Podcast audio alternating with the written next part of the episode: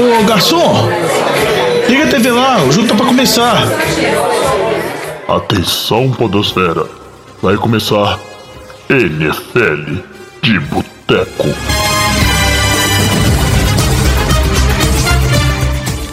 Bem-vindos a mais um NFL de Boteco, seu podcast preferido sobre futebol americano. Eu sou o Thiago de Melo e hoje temos aqui Diogão Coelhão. Tô de volta, Juvenil. Aí também, né? Nunca vi você desculpa pra não gravar, voltei das férias, não vou gravar. Eu já trabalho em outra cidade. Eu também. É, só que a minha cidade é um pouquinho mais longe, não tem carro. Ô, Diogão, e, e longura de cidade nunca foi impedimento, porque hoje a gente tem aqui, direto de. Como é que chama isso a sua cidade, Tiagão? Campos dos Goitacazes. Campos dos Goitacazes, lá em Rio de Janeiro. Eu pesquisei no mapa, isso aí é mais pro norte do Rio, né? Isso, isso aí. E tá gravando com a gente, então por que, que agora você tá trabalhando lá em Tabirito, não sei É onde é que Ibirité. é? Ibirité, pertinho aqui de BH, por que, que você não tem desculpa pra não vir gravar? Foi só uma vez.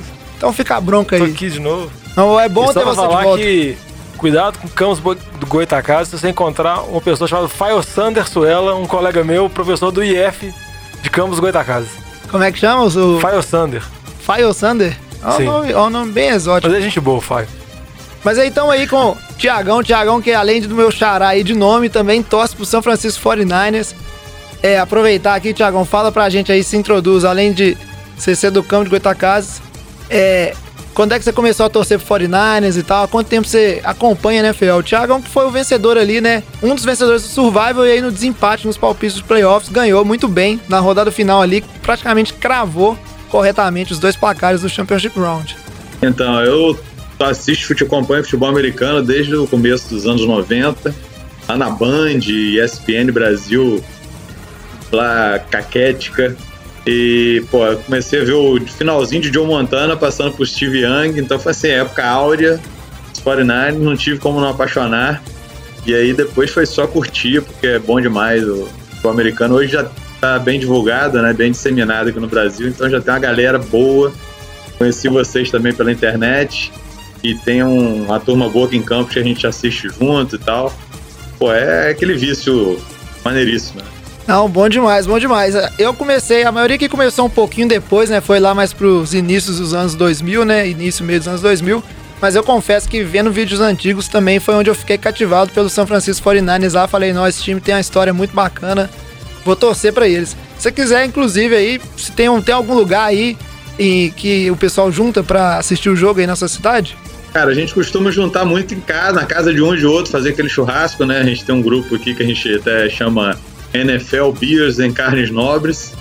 Que é uma galera boa aqui em Campos, que a gente junta sempre pra tomar uma, cer- uma cerveja e fazer um churrasco. Aí bom demais, ó. Então, se você tá escutando aí o NFL de Boteco e mora aí nas proximidades, churrasco na casa do Tiagão, só chegar. Só tem que chegar. levar, levar Não. cerveja e carnes nobres. Não vai, não vai levar asinha, não, hein?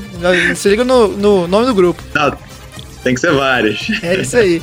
E pra fechar aqui, ele, Flávio Batata. Ô, meu jovem, tô aqui também. Não sou de Campos Goitacazes, mas queria parabenizar o Tiagão aí pela participação maravilhosa dele. Ganhou o Survivor com, com honras. Ganhou a todas as, as, as rodadas, né? Eu já fiquei impressionado com a galera, com o Vitinho chegando na última O rodada. pessoal que sobreviveu até os finalmente Porra. aí. Inclusive, o cara que ficou ali colado com o Thiagão disputando o Diego Hansen, Hansen, eu acho, ele falou comigo que ele vacilou, esqueceu de marcar um palpite uma rodada, e aí foi uma das vidas que ele perdeu aí, porque sobrou só o Monday Night, que era Vikings e Seahawks. Mas é isso aí, tem que ficar atento, né? Que você vacila no palpite, perde vida mesmo. De a gente começar o programa aqui, vou pedir só pro Diogão, já que ele tá de volta, né? O programa hoje, todo mundo sabe, obviamente, é pra fazer a prévia, né, do Super Bowl, depois de passar essa semana aí de Pro Bowl, agora o foco, né, é lá em Miami, Kansas City Chiefs e São Francisco 49ers. E aí o pessoal que quiser acompanhar o NFL de Boteco, mandar mensagem, mandar palpite durante essa semana, como é que faz, Diogão? Pode procurar nossas redes sociais, sempre arroba NFL de Boteco, Boteco com U, Instagram, Twitter, Facebook. E também pode mandar uma mensagem pra gente no nfldeboteco.gmail.com. Sempre lembrando que essa interação com os ouvintes é a melhor parte do programa, é o melhor que a gente faz. E é o motivo que a gente está tentando reunir aqui começou como um grupo de amigos que gostavam de falar de futebol americano. E ter esse pessoal que escuta a gente deixa a gente sempre muito feliz. E eu tive que voltar, por mais que você fala da minha volta, meu retorno, eu fiquei uma semana fora, nem foi lá grandes coisas, não sou igual você que tira férias de três meses. Mas É só pra falar que tinha que ter alguém presente aqui, porque com dois torcedores de São Francisco, se não tá eu e Batatinha aqui, ia virar um podcast basicamente elogiando o Garópolo, falando que ele era muito bonito. Não, Então a gente é, tá aqui não, pra é. falar Que isso, das cara? espinhas do Garópolo, que ele tem cravo na cara. Não, mas aí a responsabilidade é do Tiagão, porque eu sou declaradamente clubista. Eu nunca falei que não era. Isso mesmo. Então os 49 Mas vamos deixar esse assunto pro programa, a gente tem bastante coisa pra falar. Antes, vamos aproveitar só pra falar um pouquinho do Pro Bowl e de algumas notícias. Ô Fábio Júnior, Todo mundo já chegou traz aquela aí? porçãozinha de batata frita e uma cerveja gelada pra nós. Antes de falar de Super Bowl, vamos aproveitar aqui para falar de algumas notícias, mais precisamente falar da questão das mudanças né, que são esperadas envolvendo alguns quarterbacks da NFL. A gente teve notícia aí ao longo da semana da aposentadoria do Eli Manning, e aí um papo que a gente vai ter que ter aqui é a questão do Hall da Fama, mas tivemos vários outros quarterbacks que estão aí sendo cogitados já na Free Agency, vamos aproveitar para fazer essa prévia. prévia. Antes de falar do, dos outros QBs, vamos falar da situação do Eli. Já era bem, vamos dizer assim, certo que ele iria aposentar, né? Depois dos acontecimentos, o, o jogo que ele jogou, né? Bem emocionante, o último Contra jogo Miami. contra Miami em casa. Mas aí aposentou assim com a carreira, vamos dizer assim, não muito prolífica, mas bem marcante por momentos históricos, inclusive, principalmente, os dois Super Bowls que ele ganhou em cima do time dos Patriots, né? E numa época que o time dos Patriots era tava no seu auge ainda muito forte. E é a pergunta que não quer calar. Eli Manning, ele é um candidato a Hall da Fama. Você acha que daqui a cinco anos, assim, no primeiro ano que ele for elegível, ele vai estar lá? Fala comigo, Diogão. Ô, jovem, eu acho que ele vai se tornar um Hall da Fama. Aí a gente pode discutir se a minha opinião é que se ele merece ou não, mas eu acho que pelos alguns outros, vamos dizer assim, por alguns jogadores que já entraram, pela, pelo próprio nome dele que pesa muito, pelo fato de ele ter vencido os dois Super Bowls, talvez ele não seja eleito no primeiro, segundo ano dele, mas eu acho que uma hora ou outra ele vai acabar entrando no Hall da Fama. Também porque se você analisar principalmente os, cara- os QBs que estão aposentando, por agora não tem nenhum que vai competir com ele diretamente. A não ser que, sei lá, o Drew Brees aposente essa temporada ou algo muito inesperado aconteça. Tom Brady, talvez. né? É, mas eu acho que não vai. E eu acho que ele, ele vai acabar indo, porque eu acho que, primeiro, com relação a ele, eu acho que o nome pesa muito. Eu acho que a gente talvez tivesse uma leitura diferente se ele chamasse Eli da Silva do que Eli Manning, porque sempre teve comparação durante muito tempo. Ele teve uma Super Bowl com o irmão dele, que era cotado como um dos melhores QBs da história. Outro fato que também pesa muito é o número de sequências de partidas dele em temporada regular. Ele era praticamente o Iron Man, junto com o Joe Thomas, left tackle. Ele praticamente bateu recordes e ainda mais jogando na posição de QB, que é tomando muita pancada. Ele sofreu muito com linha- linhas ofensivas ruins. Mas ele foi titular praticamente todos os jogos dele pela carreira pelos Giants. E os dois Super Bowls vencendo o Patriots naquela temporada invicta, eu acho que vai pesar muito para ele entrar. Se eu acho que já merecia ou não, eu já sou da opinião porque depende da maneira como você interpreta o Hall da Fama. Para mim, Hall da Fama deveriam ter os melhores. Não deveria ser igual uma enciclopédia que muita gente justifica como, ah, não tem como você contar a história da NFL sem falar sobre o Manning. Mas eu acho isso não, eu não acho um bom argumento, porque eu acho que o Hall da Fama deveria entrar os tops dos tops, e não uma enciclopédia contando a história. E se você analisar as estatísticas do Eli, não as estatísticas totais da carreira dele, pelo fato de ter jogado vários anos como titular e vários jogos, são estatísticas que acabam sendo infladas. Se você olhar aquelas métricas mais avançadas, que tentam analisar o, o- cada jogada dele, você vê que ele tem métricas bem medianas na comparação com os outros QBs. Tirando as duas pós-temporadas dele absurdas, aí eu acho que já não caberia tanto. Mas depende da maneira como você interpreta o Hall da Fama. Se você acha que é pro lugar dos melhores, ou você acha que é um lugar, assim, para contar a história da NFL. É, pois é, eu não sei dizer se ele vai pro Hall da Fama ou não, mas eu acho que a função do Hall da Fama tem um pouquinho de história, assim, Diogão. Se fosse só métricas, podia ser só um livro de métricas ali, tá? Pra estar os caras que de alguma forma ou outra são homenageados. E eu acho que o Eli Manning, ele tem cara de Hall da Fama, assim, não, talvez não tanto nas estatísticas, mas pela história e pela conduta toda que ele teve ao longo da carreira dele na liga, eu acho que é uma coisa que vai contar, assim. Com certeza é um rostinho que o pessoal vai querer colocar lá na cerimônia. Talvez não no primeiro, mas é muito, vez ou outra, sempre entra QB, uma hora vai ter oportunidade dele. É uma, uma coisa que me, me convence um pouco de que ele entraria logo de cara. É que recentemente eu vi jogadores que eu não achei que mereciam entrar de cara, logo no primeiro ano, entrando. Um deles foi o linebacker do Bears, o Brian Lecker, que é um, que é um jogador muito bom, teve uma história muito grande no time, mas é um time que um jogador que nunca ganhou um Super Bowl e que, e que é, foi um excelente linebacker, foi, mas não fez nenhuma grande história, nem não foi um Ray Lewis, por exemplo, da vida, né? E ele entrou na mesma turma do Ray Lewis, entrou agora, no primeiro ano de aposentadoria dele. Então, assim, se um cara com tão com tão menos história que o Eli Manning entrou, eu acho que seria estranho o Eli Manning não entrar. E além disso, como o Jogam falou, e como o Diogão falou, o nome Manning pesa muito. Eu acho que assim, eu não sei se o Art Manning tá na, no, no Hall of Fame, mas assim, é uma família que, na minha opinião, deveria estar todo mundo lá. Porque é uma família que faz história, que faz história na NFL, né? E pra você, Thiagão, você acha que Eli Manning é um candidato a Hall da Fama ou nada? É, o candidato com certeza, né? Eu, eu particularmente acho que ele merece Hall da Fama, pela, também pela família, né? Que é uma família historicamente do futebol americano. Ele foi um cara que marcou a história do futebol americano na, na, na trajetória dele dos Giants pelas vitórias no, contra os Patriots, né? Aquele Patriots invicto chegou lá e bateu de cara com, com o desempenho dele. Então, assim, realmente, números, ele tem mais, acho que, se não me engano, mais interceptações que touchdowns. Ele tem, ele tem uns números bem controversos, mas como personagem do, do futebol americano, acho que ele merece estar marcado na história, assim. É, o, o meu ponto final, que eu ia até comentar que o Batata falou do, do Urlacher, por exemplo, é que eu acho que alguns jogadores, assim, por exemplo, o Urlacher, durante algumas temporadas, você podia falar dos linebackers da NFL, ele era um, o melhor, se não um dos melhores, pelo menos top 3, top 5. O Eli, se você analisar a carreira inteira dele, acho que nenhuma temporada você pode falar que ele teve entre os top 5 melhores QBs da liga. Principalmente se você analisar o espectro da temporada regular. Ele foi muito consistente durante muitas temporadas, principalmente no início dele, não nos últimos 5 anos dele, mas falando mais para trás. Ele teve entre top 10, top 15 da liga, era um QB consistente, era um QB de franquia. Mas ele nunca foi o top dos tops. Ele foi o top dos tops nas, nos dois playoffs dele que levou o título. Isso não dá para tirar em consideração.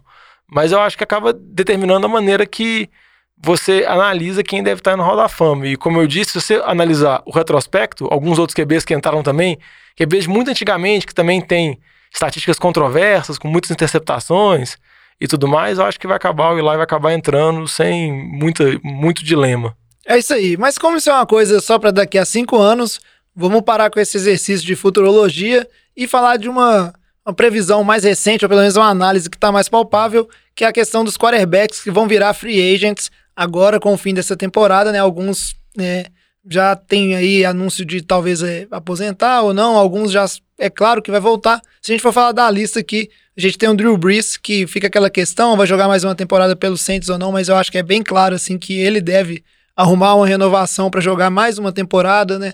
Se tivesse se sentindo saudável. A questão do Dak Prescott, que vai ficar naquela, vai receber o seu salário ou não, mas eu acho que é bem difícil alguém querer pagar né, o que o Dak Prescott quer.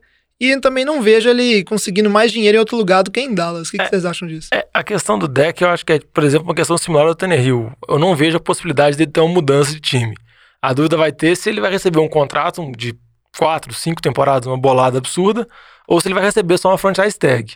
Então eu acho que essa dúvida, igual você comentou do Drew Brees, o Drew Brees deve retornar para New Orleans, e eu acho que o Deck e o Tannehill que também está numa situação parecida, que teve essa temporada, esse final de temporada mágico com o Titans, fica na dúvida se eles vão tomar a tag mesmo, ter o contrato estabelecido mais um ano, ou se eles vão receber um contrato maior, mais duradouro, e sendo que o deck especula-se em contratos níveis dos, dos maiores da história da NFL, assim, podendo até bater o, os contratos anteriores. É, sempre aquela escadinha, né? Mas aí, já que você falou do Tannehill, que é outro aí, fortíssimo candidato a uma tag, porque foi um desempenho, assim, impressionante, mas ainda tem muita coisa para ser vista, né? Antes de ganhar um contrato maior. Talvez ele pode aceitar, aceitar um contrato menor, né? Vamos, depende muito do que ele quiser negociar. Mas aí, já que você falou do Tannehill, vamos aproveitar para falar também da questão do Mariota, né? Que aí de quebra a gente já emenda já no James Winston, que são dois QBs aí que eles estão encerrando, vamos dizer assim, o período máximo como calouros, assim, né, em contrato de calouros que eles podem estar na liga aí. E aí fica aquela situação, né? Ou arruma um contrato, ou não tem lugar para jogar. Vocês acham que o, o, Mariota aí, ele é um cara que vai entrar em algum acordo com o Tennessee ou não? Tá na hora de Tennessee deixar o Mariota cair no mercado e seguir a vida dele. Eu acho que Tennessee vai deixar o Mariota cair no mercado e seguir a vida dele. Eu vi até vários cenários, o pessoal fica simulando essas possíveis mudanças de, de QB, em qual time eles podem encaixar. Eu vejo muita gente especulando o Mariota no, no time do Batatinha, no Chicago Bears, por ser um QB móvel, por ser um QB que tem características parecidas com o Trubisky, não seria uma sombra muito grande assim o Trubisky poderia acabar com ele. Ele chegaria para ser reserva e dependendo como o Trubisky desenvolvesse na pré-temporada e na temporada regular, poderia fazer a troca. Exatamente o que aconteceu com o Tannehill com ele. O Winston, eu acho que é uma situação já um pouco mais complicada, porque ele teve muitos altos e baixos, igual a carreira dele toda é, igual todo o jogo dele é, como a gente costuma brincar. Todo passe dele é ou um TD ou uma interceptação, ele conseguiu a marca histórica de 30-30, 30 TDs e 30 ints, mas eu acho que Tampa tá na dúvida com ele. Tem a possibilidade de conseguir outros QBs no mercado, mas acho que vai ficar muito com relação a isso. Se vai chegar uma opção mais viável e com onde o Wilson poderia encaixar. Eu acho que o cenário hoje que parece mais claro para mim é ele não ficando em Tampa. Principalmente por causa das últimas exibições dele que foram muito ruins e deixam uma impressão muito ruim. É, aquela coisa, né? Tem hora que parece que o time tá insistindo no erro e o time de Tampa me parece um time bem, assim, evoluiu bastante e hoje é claro que todos, vamos dizer assim, os holofotes estão mirados no James Winston como o maior problema da equipe, assim. Eu acho que essa temporada não deu para colocar na conta da defesa, que foi muito mal na temporada passada, como um, um, problema maior que a questão do, do Winston em si. E o problema dele é o problema que ele traz desde a temporada de calor, essa inconsistência dele. E dentre as várias especulações que tem, a especulação que, vamos dizer assim, toma mais forma é o Felipe Rivers, que também é free agent, que é dos Chargers, que não, provavelmente não vai ficar em Los Angeles, vai sair, e muita gente especula o Rivers indo para Tampa Bay e, vamos dizer assim, substituindo o James Winston e o Winston tendo que procurar outro time. Falam que o treinador de Tampa, nossa, esqueci o nome dele agora, me deu branco. É o Bruce Arians. O Bruce Arians gosta muito do Rivers, ele acha que o Rivers ainda tem gasolina no tanque, que ele ainda pode ser um QB recuperar um pouco da, da carreira dele, que nessa temporada ele foi abaixo, tendo o Mike Evans, tendo o Godwin, tendo as boas armas que Tampa tem. Então é um cenário que é muito especulado, o Rivers saindo dos Chargers e indo jogar em Tampa. É, o Chargers, inclusive, já anunciou oficialmente, não, que não vai renovar com o Philip Rivers. Ou é só boato ainda? É, é só boato, é aqueles insiders, assim, alguns já estão cravando. O, o Rivers já devolveu a casa dele que ele tinha em Los Angeles, já foi para a casa de família dele, então dá a entender que ele não vai ficar por lá, nunca se sabe.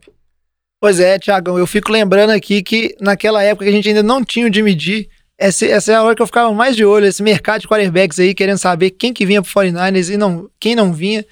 E aí essa questão, né, do, do Philip Rivers aí, vai atingir o mercado. Uma das coisas que o pessoal cogita muito é a questão do Tom Brady, se ele vai continuar em New England ou você vai procurar um outro time, inclusive o time dos Chargers sendo uma das equipes, assim, cotadas. Você acha, queria saber sua opinião aí, você acha que Tom Brady entre as três opções aí, aposentar, eu acho que já dá para descartar, porque ele próprio declarou que ele não pensa em aposentar.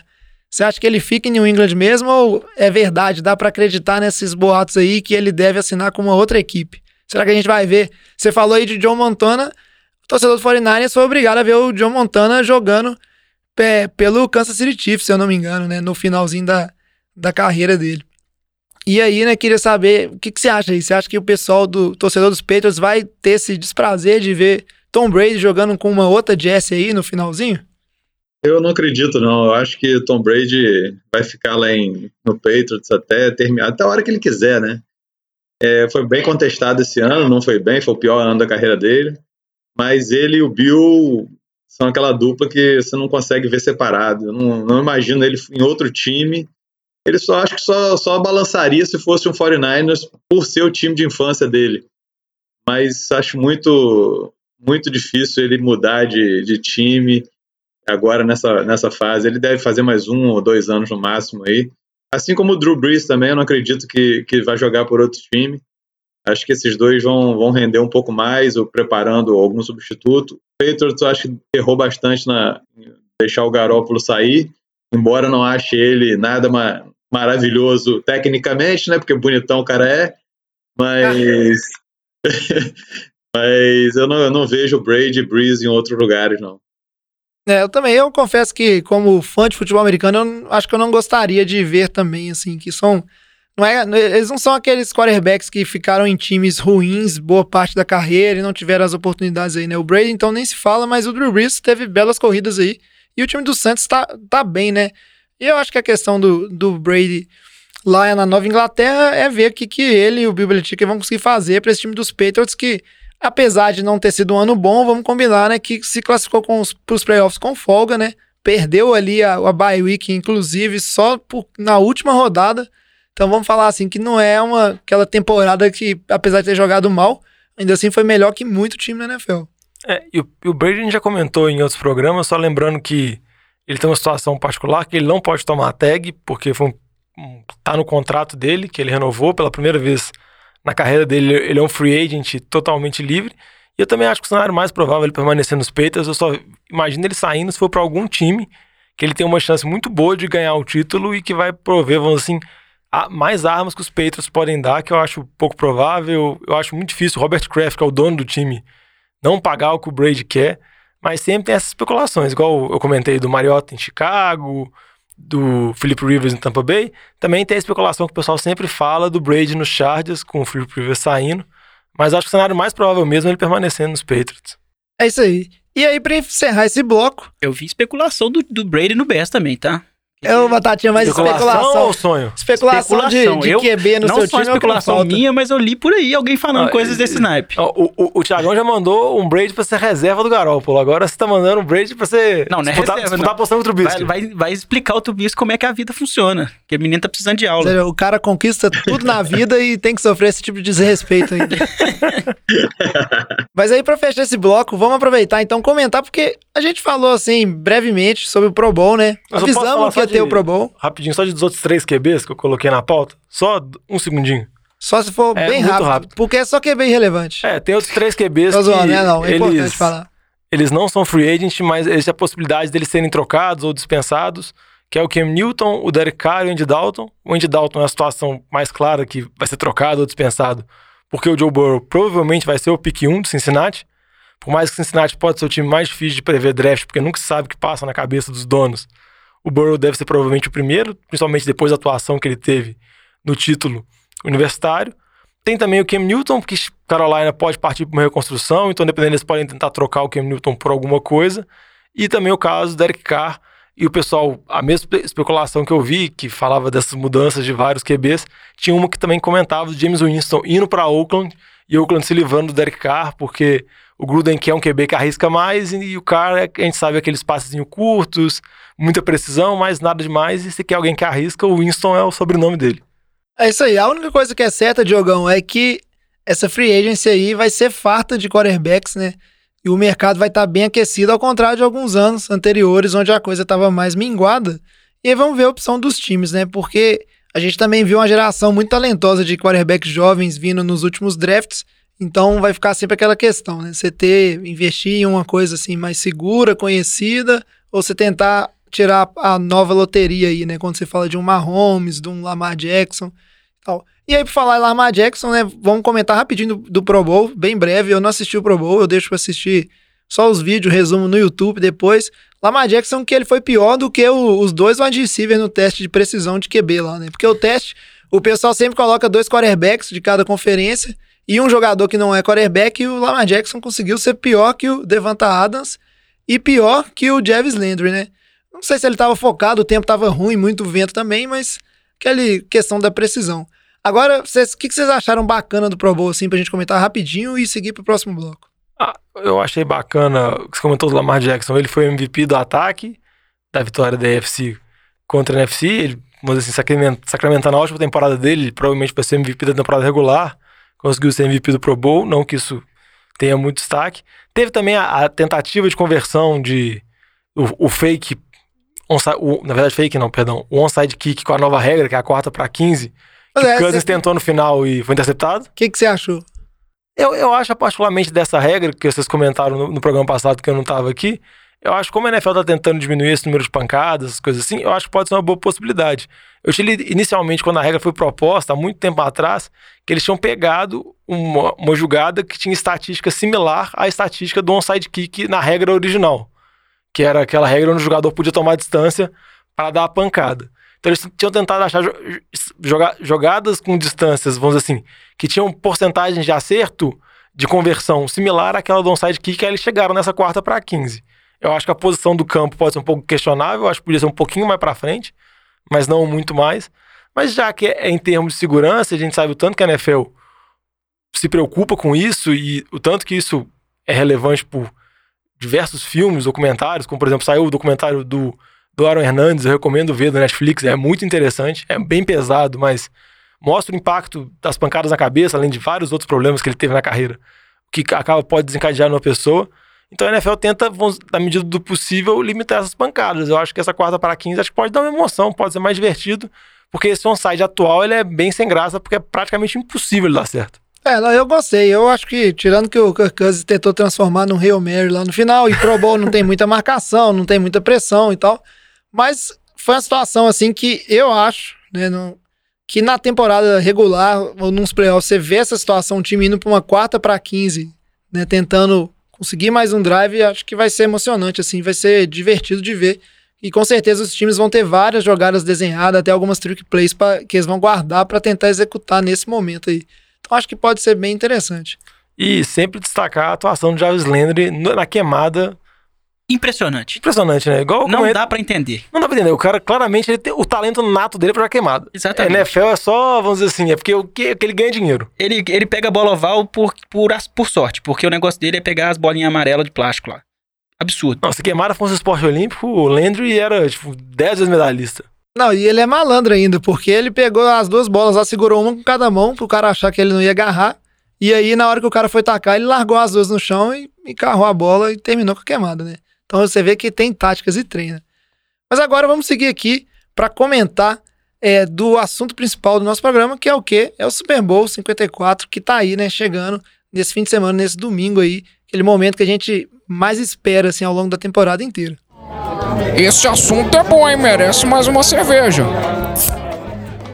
E aí, pra falar desse Super Bowl 54, a gente tem, né, tantas coisas interessantes. O jogo que vai ser lá em Miami e duas equipes, assim, né, que fortíssimas. É bom quando você tem essa questão do Super Bowl de chegar realmente, times fortes, pra gente ter né, esse prazer. Espero que não seja igual o Super Bowl do ano passado, assim, um jogo fraco em termos de pontos, em termos de jogadas, né. Tem tudo pra ser um jogo muito bom. Vou, já vou começar ali perguntando pro Tiagão como é que tá o, o coração aí, como é que tá a expectativa desse jogo, né? O que, que você acha, assim, que são pontos importantes, né, que a, a gente tem que ficar de olho? Cara, é o, é o, é o jogo que eu esperava que fosse. Torci muito, porque acho que vai ser um jogaço. É, mas também é o jogo que eu mais tenho medo, né? Porque o ataque dos Chiefs são, assim, surreal. Agora, eu acho que vai ser decidido aquela. Eu acho, ao contrário, assim, vai ser um grande confronto do Mahomes com a defesa do Niners, que é o grande confronto da- do Super Bowl, no meu ponto de vista. Mas eu acho que vai decidir vai ser o ataque do 49ers contra a defesa dos Chiefs. Acho que é uma grande incógnita como é que o Garópolo vai jogar diante da defesa dos Chiefs, que está jogando bem nos últimos jogos. Não estava bem no começo da temporada. O, o Jones lá voltou e deu uma fortalecida boa na, na defesa. O jogo corrido é, o- é a grande arma, né? E ao contrário do que o pessoal está falando, que o Titans não conseguiu correr tanto com o Derrick Henry, mas eu acho que o, o ataque do terrestre do Niners é muito mais volátil, ele tem muito mais opção, ele é muito mais criativo, né? O Kyle Shanahan é cabeça sinistra de ofensividade. Então eu acho que vai estar aí o, o- a grande decisão. Vai ser um jogo de muito ponto, acredito. Não acredito em jogo trancado. Até porque a defesa do Niners, por ser muito agressiva, ela produz pontos. Então é um, é um jogo muito. Vai ser muito gostoso de ver. Aí você comentou alguns pontos interessantes aí, igual essa questão, eu concordo com você nesses pontos que a gente tem duelos bem específicos entre o Mahomes, né, e, e a defesa do 49ers, né, esse jogo ofensivo como um todo. A questão do Chiefs vai parar ou não vai parar o jogo corrido, né, a defesa do Chiefs parar o jogo corrido do 49ers, como fez com o Titans. Concordo com você que são jogos é diferente, né, a dinâmica de, de cada time ali. E tem bastante coisa interessante, ainda mais essas duas mentes ofensivas aí, né? O Kyle Shanahan e o Andy Reid, Reid, que estão aí se enfrentando, né? Dois treinadores muito bons, assim, muito versáteis e competindo aí, né? Os, todos dois pelo seu primeiro, né? Apesar da diferença de idade, o primeiro anel aí como head coach, né? É, primeiro anel como head coach. Tem até um confronto deles que o pessoal relembrou historicamente de um Denver e Green Bay, que o Shanahan era o cara que. O Kyle era o cara que carregava o cabo do, do fone de ouvido do pai dele, que era treinador de Denver, e o Andy Reid era treinador de QB de Green Bay, e Denver venceu a partida. Mas eu concordo muito com vocês, eu acho que o jogo vai ser muito focado nesses dois, que são dois dos melhores play callers da NFL, que são os melhores jogadores pra, treinadores para chamar a jogada. A gente sabe o tanto que o Shanahan consegue conseguir jardas, a mente dele, as corridas que ele faz, acaba você pode pensar que é sorte, que é só um bom jogo terrestre, mas todo o time dele, todo o time praticamente que ele treina, tem muito boas corridas, corridas muito desenhadas, onde muitas vezes o jogador nem sofre teco, o caso do Monster na partida anterior. Ele praticamente não foi tocado em várias jogadas. O cara teve mais de 120 jardas sem ser tocado. E o Andrew Reid, sabe o tanto, o potencial que ele tem, o potencial que esse ataque Kansas City tem, com o Mahomes, que para mim é o melhor QB da NFL, o braço muito forte, tem as armas, tem muita velocidade. Eu acho que tem tudo para ser um jogo muito bom. Tem tudo para me fazer passar raiva, isso sim. Ah, isso com certeza vai passar raiva, porque eu acho que Kansas já mostrou que, nessa temporada que, mesmo saindo atrás, consegue recuperar. Embora eu acho que se sair atrás desse time de São Francisco e esse time de São Francisco conseguir estabelecer muito bem o jogo terrestre, conseguir correr bem, forçar Kansas a passar sempre e a linha defensiva de Kansas City pressionar, eu acho que Kansas City vai ter que fazer, por mais que ter conseguido contra Houston, ter conseguido contra Tennessee, eu acho que São Francisco já é outro bicho, já é outra dificuldade. Além da capacidade do Shanahan conseguir elaborar as corridas, a linha defensiva com o Bossa, o Thomas, Armstead, de Ford, The Forest Buckner e companhia, vai causar muitos medos pro Mahomes. É, pois é. E aí, aproveitando o gancho, assim, nessa questão do Mahomes contra a defesa do 49ers que vocês dois falaram aí, aproveitar para trazer algumas informações interessantes né, que a gente tem sobre essa partida. Quando a gente fala do 49ers, uma das coisas que se destaca com certeza é a DL, né, com a adição aí do, do calor Nick Bosa, mais o, o D. Ford, que era jogador dos Chiefs, né, o 49ers conseguiu ele aí na Free Agents. Ficou uma linha bem forte aí, junto com o Armstead, o DeForest Buckner e companhia. E é uma linha que tem uma rotação boa e que chegou saudável, né? Uma das coisas interessantes que eu achei super boa é que os, ambos os times estão chegando bem saudáveis, assim, bem completos para jogar, né, esse jogo, que é uma coisa que acrescenta bastante. A gente sabe o tanto que o Todd Gurley machucado foi um fator, assim, que é, tirou brilho do, do Super Bowl do, da temporada passada. E aí a defesa do 49ers, a gente, essa linha, ela é a quinta em sacks na temporada, né? Tá empatada ali na posição de número 5 em melhor desempenho, número de sacks. Mas o Chiefs, por outro lado, ele é o terceiro time empatado ali também no, no ranking ali de menos sacks sofridos.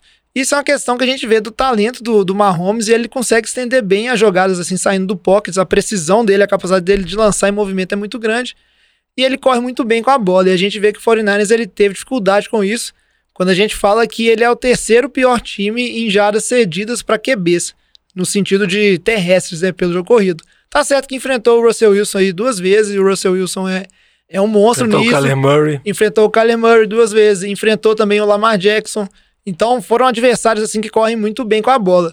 Mas a gente viu, eu como torcedor, eu vi que é, essa linha ela é muito agressiva, é muito boa, mas esses QBs que conseguem prolongar as jogadas sair do pockets, eles conseguem um pouco, né? É, não vou dizer eliminar, mas dificultar esse trabalho de pressão que conta QB menos móveis, que a gente viu aí, por exemplo, com o Aaron Rodgers, é mais difícil, assim, você manter um pocket para essa linha. O que, que, vocês acham disso? Esse duelo específico, a gente fala de Patrick Mahomes contra a linha defensiva do 49ers, tem tudo para ser uma coisa, vamos dizer assim, dentro dos padrões, algum sexo ou não, ou realmente é um ponto aí onde um time leva clara vantagem? Eu acho que eu acho que é uma das chaves do jogo e o que me chama a atenção nisso que você comentou, jovem, é o Mahomes ter sido mais utilizado para correr com a bola nos dois jogos de playoff que teve, contra Houston e contra Tennessee. Por mais que a situação do jogo fez praticamente abdicada do ataque terrestre, em boa parte do jogo contra Houston e praticamente todo o primeiro tempo contra Tennessee, o Damian Williams foi correr com a bola só no final do jogo para matar relógio. Eu acho que o Andy Reid deu maior liberdade para Mahomes, até que ele fez aquela jogada espetacular mas, igual eu comentei, eu acho que a linha de São Francisco é outro, é outra dificuldade, é outro nível, não se compara com Houston, não se compara com Tennessee, o pass rush é muito maior. Eu acho que vai causar sérios problemas. Eu acho que a, a possibilidade de a gente conseguir ver um jogo de placar baixo, um jogo que não seja uma explosão ofensiva dos ataques, é graças a isso.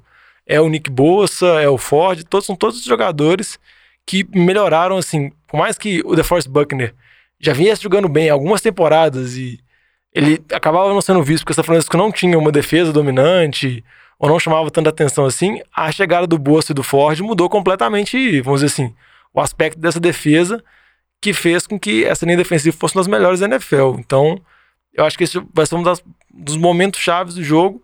E eu acho que mais que o Mahomes seja muito móvel, eu acho que ele vai sofrer bastante contra essa linha defensiva. Pois é, e aí, questão de, de mobilidade também, vamos dizer assim, de agressividade, a gente sabe que apesar do Mahomes ter corrido mais, né, tá com essa liberdade de correr mais, isso é um problema para 49ers, a gente sabe que o grande forte do ataque do Chiefs é o jogo aéreo, né? É um time que, que passa muito. O Mahomes aí nos dois jogos aí, por mais que a gente falou assim, ah, correu bem, mas nos dois jogos de playoffs do Chiefs até agora ele já tem oito touchdowns, ele teve mais de 300 jardas de média e aéreas, né, nos dois jogos. A média dele tá 307 jardas por jogo, uma coisa assim bem impressionante, né, bem nessa vertente. E uma quantidade enorme de armas aéreas aí que a gente tem, com destaque especial, vamos dizer assim, pro Travis Kelce, que tá jogando bastante nesses playoffs. E aí eu queria saber se isso aí tá te preocupando, Thiago, porque eu confesso que eu vou te falar que toda hora que o Mahomes tacar a bola pro alto vai me dar um friozinho na barriga como torcedor do 49ers. E é aquela desespero, né? Vai se vai completar, não vai completar. E a defesa do 49ers que é uma defesa muito boa, né? Hoje é a melhor defesa assim em alguns aspectos, no caso ali com jadas cedidas, né, pro jogo aéreo por jogo durante a temporada foi uma das melhores defesas. O que, que você acha desse duelo específico assim? contando junto com a DL, mas falando também do ataque aéreo do, do time dos Chiefs contra essa secundária do, dos 49ers, né, junto com os linebackers ali, que fizeram um trabalho tão bom ao longo da temporada. É, o, o ataque aéreo do, do Chiefs é surreal, né? É o, é o time, é o ataque mais rápido que tem. O Tyreek Hill, o McCollum, Hard. Até o Samuel Watkins pode dizer, mas é um pouco, embora seja um pouco mais lento. Tem o Robinson também. Então, assim, é um, eles até estavam brincando, chamando de Legion of Zoom, fechando com a defesa do, do Seattle, né? Então, assim, é o, o Mahomes, para mim, é o melhor quarterback da liga, sem dúvida. E quando ele joga a bola para cima, como você falou, é, não só contra a gente domingo agora, mas vai ser, vai ser tenso. Mas toda hora que ele joga, já me dá um, já me dá um nervoso todo jogo que eu assisto dele, porque para mim vai vir uma, uma grande jogada. O cara tem um braço absurdo, a precisão de passe muito grande. E a velocidade do ataque do Chiefs é que mais me preocupa nesse, nesse confronto, porque a gente tem um cornerback lendário, né, que é o Sherman, mas o restante da secundária, embora tenha os melhores números da NFL, contra a velocidade deles me preocupa um pouquinho, é a minha preocupação. Então eu espero que a front seven ali ataque com muita força para poder tentar evitar ao máximo essas jogadas dele, embora seja o que force mais essas jogadas, né? É meio meio dúvida. É então é, é, é, uma grande dúvida. Não tô gostando desse programa, Diogão. Tô ficando é mais nervoso. Ah, já vi. Você vai ficar bastante nervoso até domingo, porque se o Francisco ficar, por exemplo, 14 a 0 você vai ficar tranquilo, assim? Jamais. Não tem jeito. Você sempre vai ter o receio do Mahomes baixar o Superman nele de novo e conseguir conduzir o ataque. Uma garantia que a gente tem desse Super Bowl é que vai ser um jogo bom e que todo mundo que não torce pra nenhum dos dois times vai assistir feliz da vida. Não que vai fala ser um isso, jogo vai que sensacional. zica. Aí termina 6x3. não, Não, não, eu tem acho- como, não. cara. Não tem como esse jogo terminar a menos do que 22 a 23. Não, mas você tá sendo humilde. O Iger tá já era mais de 40 pros dois lados, é uma loucura. eu acho que. Eu acho que não vai chegar tanto. Não, eu mas acho que- eu acho que concordo. É uma questão, a gente tem o ataque mais explosivo, como o Thiago bem falou aí, né? Muito veloz, muita big play. E tem a defesa que, de modo geral, é a melhor defesa da liga, na minha opinião, assim. E quando você pega como um todo. E é o principal duelo, assim, que a gente quer ver.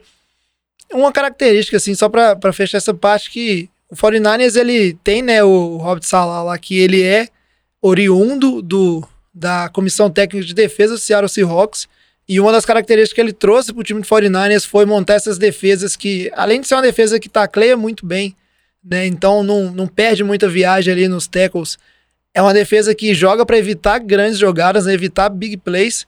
E o 49ers também, ele é tipo assim, ele é bom quando jogar aéreo e é o time que cedeu menos jogadas de passe de mais de 20 jardas, né, na temporada, que aí já é o que a gente considera big play. Eu acho que vai ser uma coisa fundamental, assim, forçar o Chiefs, ah, se você quer pontuar, se você quer marcar, você não vai ter esses passes é, estratosféricos por, por Tyreek Hill, não vai ter essas jogadas explosivas, não vai ter o que o Mahomes faz direto aí, que é em três jogadas marchar 70 jardas e conseguir um TD. Forçar o Chiefs a ter mais jogadas, na prática pro 49ers, por mais que você pode falar que a defesa ou não, eu acho que é a coisa também que você tá falando que você tá dando mais oportunidades para a defesa do 49ers tentar fazer uma grande jogada, que é conseguir um sec, conseguir forçar um fumble. Então não pode deixar, vamos dizer assim, o Chiefs fazer igual fez com o time de Houston, que é marcar 24 pontos em um quarto, marcar sem ter que ter drives mais longos, né? Ter que ganhar primeiras descidas ao longo de um drive. E eu acho que o 49ers vai jogar muito para isso, nesse aspecto que o Thiago falou aí de velocidade. Eu tenho quase certeza que a gente vai ter ali a secundária em cover 3 e jogando em zona e os cornerbacks recuados ali para evitar que aconteça esse tipo de jogada. Eu concordo com você, Jovem. E eu acho que uma coisa que permite o Francisco fazer isso é ter a linha defensiva que eles têm e você não precisar, assim, gerar blitz, mandar muita gente atrás para conseguir pressionar o QB. Porque a gente viu, por exemplo, alguns jogos que o pessoal vai jogar contra Kansas City, eles fazem essa mesma abordagem, tiram a big play do Mahomes, mas dá tempo pro Mahomes, o Mahomes vai cruzar o campo sem problema. Se ele precisar dar passe, precisar dar passe curto, ele vai dar passe curto. Se ele precisar daqueles scrambles, aquelas corridas laterais dele, ele vai dar e ele vai conseguir conduzir o ataque da mesma forma. Acaba sendo muitas vezes um cobertor curto. Se você for tentar tirar esses big plays dele, colocar um jogador para cobrir, você tem que conseguir que sua linha defensiva, mesmo sem a ajuda de, de linebacker ou de algum jogador de secundária para fazer uma blitz, consiga pressionar. E eu acho que a linha defensiva de São Francisco tem essa capacidade. Então, essa pode ser a melhor abordagem. Você também se tentar pressionar ele igual doido, sempre tem aquele medo que dá dele conseguir sair da pressão, ou de repente você vê aquele braço do Mahomes, o canhão sendo jogado pro campo. Aí você vê lá no fundo, igual o, o Thiago comentou, os jogadores cansados que são muito rápidos. Isso é complicado mesmo. A gente falou bastante aqui do duelo específico, ataque dos Chiefs contra a defesa dos 49ers, mas o, o Thiagão falou uma coisa muito importante lá no início, quando a gente abriu esse bloco, que é uma questão que pode ser chave para decidir esse jogo, que é o desempenho do ataque do 49ers aí, e quantos pontos vai colocar. Uma coisa que eu falei, né, sobre o duelo entre o Tennessee Titans e o Chiefs, era que o Titans nos dois jogos de playoffs não tinha passado de 30 pontos, e eu não enxergo uma equipe hoje, a não ser que seja uma anomalia, ganhando dos Chiefs sem fazer mais de 30 pontos. É um ataque que ele vai pontuar contra o seu time. E eu queria saber de vocês o que vocês estão esperando aí, essa relação ataque do 49ers contra a defesa dos Chiefs. E principalmente a questão do jogo corrido, né? Muitos falou que a, o time dos Chiefs, só para trazer uma estatística aqui, na temporada regular ele terminou em 26 ali em, em jadas, né? É, cedidas o jogo corrido, por jogo, né? Na média ali e também jadas por carregada, 4.9 jadas, é quase 5 jadas por carregada. Então, um time que foi muito mal. Porém, né, nos dois últimos jogos de playoffs, é um time que foi muito bem, né? Ele cedeu 128 jardas aí de média por jogo durante a temporada e não cedeu mais que 100 nos jogos de, de playoffs até agora. Vocês acham que é uma mudança real? É característica do adversário? E aí vamos conversar um pouco como é que vai ser essa questão aí, né? Vou passar a palavra aí pro, pro meu xará, o Thiago. O que, que a gente pode esperar do ataque do 49ers, começando aí pelo jogo corrido, contra essa defesa dos Chiefs?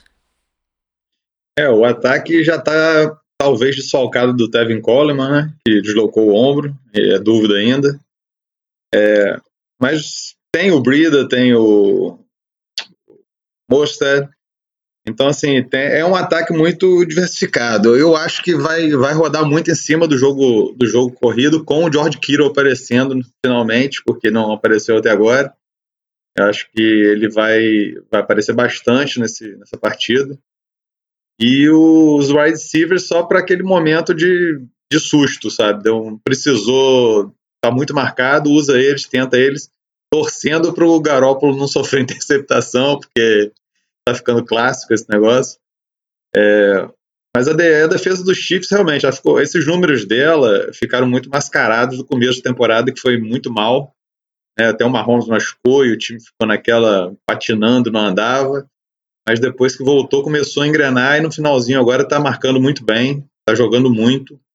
Então, é, é o, eu, na minha opinião, é a grande chave do jogo de decisão mesmo. Primeiro eu queria comentar que acho que o Thiago tem uma cornetinha com o Garópolo. O jovem tá ficando incomodado aqui quando você tá cornetando o Garópolo. Nem sou eu cornetando o Garópolo, nem o Lamba. Se eu soubesse, eu não tinha nem vindo. Nada, é, é um torcedor de São Francisco. Pois é, cara, isso aí. Mas eu, eu achei que o Thiago era igual eu, clubista, não critica, não. Mas o que ele falou, muito é verdade. A defesa do São Francisco tem essa estatística de Kansas City, perdão. Tem as estatísticas muito ruins, principalmente pela primeira parte da temporada, que a defesa era praticamente não parava nenhum jogo terrestre, todos os times conseguiam correr com muita facilidade. A defesa melhorou, vale lembrar que o coordenador de defesa de Kansas City, o Steve Espanholo, que veio do Giants, foi campeão com os Giants, conseguiu parar o Super Bowl, que a gente comentou, do Eli. Ele assumiu nessa temporada, os jogadores sempre falaram da dificuldade de, de entender essa nova defesa, e a gente sabe a importância de alguns jogadores chaves nessa defesa de Kansas City, o Chris Jones, que estava baleado, tá voltando agora, parece que vai estar tá mais inteiro pro jogo, a gente sabe que ele é o um dos principais, se não o principal jogador de defesa. O Frank Clark também, que foi um jogador que foi que Kansas City trocou para conseguir ele. Kansas City abriu mão do DeForest, que foi para São Francisco, para buscar o Frank Clark em Seattle. ele passou boa parte da temporada baleado e agora ele tá jogando melhor, tá conseguindo pressionar. E o texugão do Mel, o Matthew, tá jogando muito bem, a gente sabe da importância dele. E a defesa de Kansas City, eu acho que o que ela vai ter que tentar fazer é tentar limitar a máxima influência que o Shanahan, o Shanahan pode pôr no jogo, que é, é as corridas que ele faz, a facilidade que ele põe na mão do Garópolo. Eu acho que São Francisco vai precisar que o Garópolo faça algo mais. Eu acho que não vai ser um jogo que o Garópolo vai só entregar a bola, vai só, vamos dizer assim, administrar, porque eu acho que contra um ataque tão explosivo de Kansas City, eu acho que vai forçar São Francisco a ter um, vamos dizer assim, ter aquela atuação do Garópolo. Talvez não vai precisar ter uma atuação nota 10, nota 9, mas vai precisar que ele não, não seja interceptado e que ele consiga acertar alguns bons passes, igual o Thiago comentou. Saiba utilizar os receivers e que o George Kittle consiga aparecer em momentos decisivos, que a gente sabe o tanto que ele é imarcável, porque um jogador do tamanho dele, com a velocidade que ele tem, é, vamos dizer assim, ele acaba ganhando de qualquer defensor que você coloca em cima dele. Pois é, isso aí eu concordo muito com vocês dois. Vai ser um, um duelo à parte ali. Né? São, são estilos diferentes e eu acho que o 49ers passa sempre por correr com a bola. Vai estar tá aí na cabeça do Shanahan como é que ele vai fazer para criar esses espaços na defesa do Chiefs, por mais que ela venha jogando bem. Mas aí é um ponto que é preocupação do Thiago. Né? Eu não acho que é só uma cornetada. Eu também me preocupo um pouco, mas eu acho que a, a vitória do 49ers passaria por aí. A questão do jogo aéreo não vai ter como fugir disso nesse jogo, porque você vai precisar converter bastante a bola. Você não vai acontecer igual aconteceu com o Green Bay, que é, o time basicamente fez alguns TDs só correndo com a bola, sem precisar. Inclusive, se a gente trouxer aqui, o Garápolo no último jogo, se eu não me engano, ele tentou sete passes no jogo inteiro, não, não tenho certeza. Mas ao todo, nos dois jogos, foram só 27 tentativas de passe ali, que é muito pouco. Mas é um cara que, quando ele, o time precisou dele passar, ele jogou bem, né? Ele tem sete jogos aí com, na temporada toda com mais de 250 jardas. O, o 49ers ganhou esses sete jogos, mas com certeza é um time onde o, a arma principal ainda passa pelo jogo corrido. Aí eu queria entender com vocês assim, o que, que vocês acham dessa questão? É é um, vamos dizer assim, a vinda do Emmanuel Sanders, ela acrescentou bastante. O George Kittle tá apagado, mas eu acho que ele é um cara que ele tende a aparecer, né, para trazer mais um dado aqui o, o, time de Kansas é uma das piores defesas da liga hoje contra Tyrants, né? E o time de 49ers é um, é um time que menos cede jardas para Tyrant. Então depois vou até soltar uma pergunta aí mais final. Quem que vocês acham que tem chance de melhor aí entre o Kiro e o Kelsey? Para saber as opiniões. Deixar ali mais pro finalzinho quando a gente for falar os palpites. Não, eu só ia falar que esse Kiro apagado, você acha que tem que colocar uma aspas, tá apagado em termos de recepção do jogo aéreo, porque a gente sabe que no jogo terrestre ele é uma parte fundamental do jogo, porque a capacidade de bloqueio dele, a capacidade que ele tem de abrir espaço é algo absurdo, assim. Ele é mais próximo que a gente consegue lembrar do Gronk, que às vezes o cara não chama tanta atenção assim, mas você vê ele como bloqueador, você vê que os running backs estão correndo tudo do lado dele que ele tá, que ele vai abrindo caminho sem muitos problemas. Concordo com você, Diogão. É uma Além característica. também. Né? Não, concordo, é uma característica fundamental, mas a gente tem que ver que o, o Kiro ele não foi eleito pro, pro First Team All Pro só pelos bloqueios. Ele é também é tudo. fundamental no jogo aéreo. E eu acho que nesse grande palco, vamos dizer assim, que é o Super Bowl, vai ser fundamental ele aparecer das duas maneiras. Sabe a impressão que me dá? É que ele acaba sendo como se fosse a arma secreta de São Francisco, assim. Ele é o cara que o Shanahan meio que guarda ele quando precisa, assim. Ah, porque às vezes eu acho engraçado que às vezes você vê alguns drives, principalmente final de jogo, que todos os passos do Garoppolo são pro Kittle. É tipo assim, é uma sequência de passos um atrás do outro, você pensa, ah, por que, que ele não faz isso durante o jogo inteiro? Por que, que não utiliza tanto? Acho que ele acaba sendo utilizando uma arma, assim, que quando você precisa ter, ah, eu preciso converter essa descida, ou então o jogo tá muito difícil, eu preciso desse para que esse passe dê certo, aí você acaba utilizando o Kittle, que é tipo um super trunfo. Isso aí. E aí, antes de vocês colocarem a opinião aí sobre essa questão do jogo aéreo, Vou aproveitar para trazer mais um dado. Eu que estudei bastante para esse programa. Não sei se eu fiquei mais feliz ou triste com as coisas que eu estudei, fiquei foi mais tenso. Mas o, hoje o Jimmy G ele lidera a liga e na porcentagem aí de jardas ganhadas, né, depois do, do catch do seu recebedor, e ele tende a dar passes mais curtos, né, e mais rápidos. Então é uma característica do próprio ataque que sempre é um ou é um screen pro running back, né, dentro de uma jogada construída, ou então você tem muita rota cruzando o campo de um Debo Samuel, Emmanuel Sanders, né? O São Francisco tende a explorar essa característica. Eu acho que o Jimmy D vai muito bem, que é esse passe durante a transição do jogador, que ele tá fazendo transição de um lado para outro do campo. Ele acerta muito bem essas janelas. E são rotas difíceis de se marcar, né? A gente não vê tantos, tantas big plays assim, passes mais profundos. E também outra coisa que chama atenção é que muitas dessas rotas, muitas dessas jogadas, você sempre vê muito movimento pré-snap que o Shanahan faz, sempre tentando facilitar o máximo da vida do Jimmy possível. E muitas vezes a gente vê que esses passos curtos, os recebedores estão sozinhos, conseguem ter, conseguir longos ganhos, assim, após a recepção, porque são sempre jogadas muito bem trabalhadas, muito bem desenhadas, assim. Não é aqueles esquemas mais arcaicos de ataque que você põe ah, o receiver numa ilha contra o corner, no mano a mano, e confia que em algum momento o receiver vai ganhar uma dianteira e o QB vai acertar a janela. O Shanahan tenta de todas as formas possíveis facilitar a vida do QB dele. É, inclusive, muito que, que essa movimentação causa é literalmente uma confusão entre os corners, que eles trombam entre si, né, nessas, nessas rotas que cruzam o meio do campo. E isso acaba liberando muito tempo, muita, muita separação entre o wide receiver e, o- e os corners, justamente por esse tráfego alto ali no, no, no box, né? E aí os passes são, saem bem completos ali. É isso aí, tô torcendo, é isso aí, torcendo, torcendo pra isso mesmo. Muita movimentação e dando certo.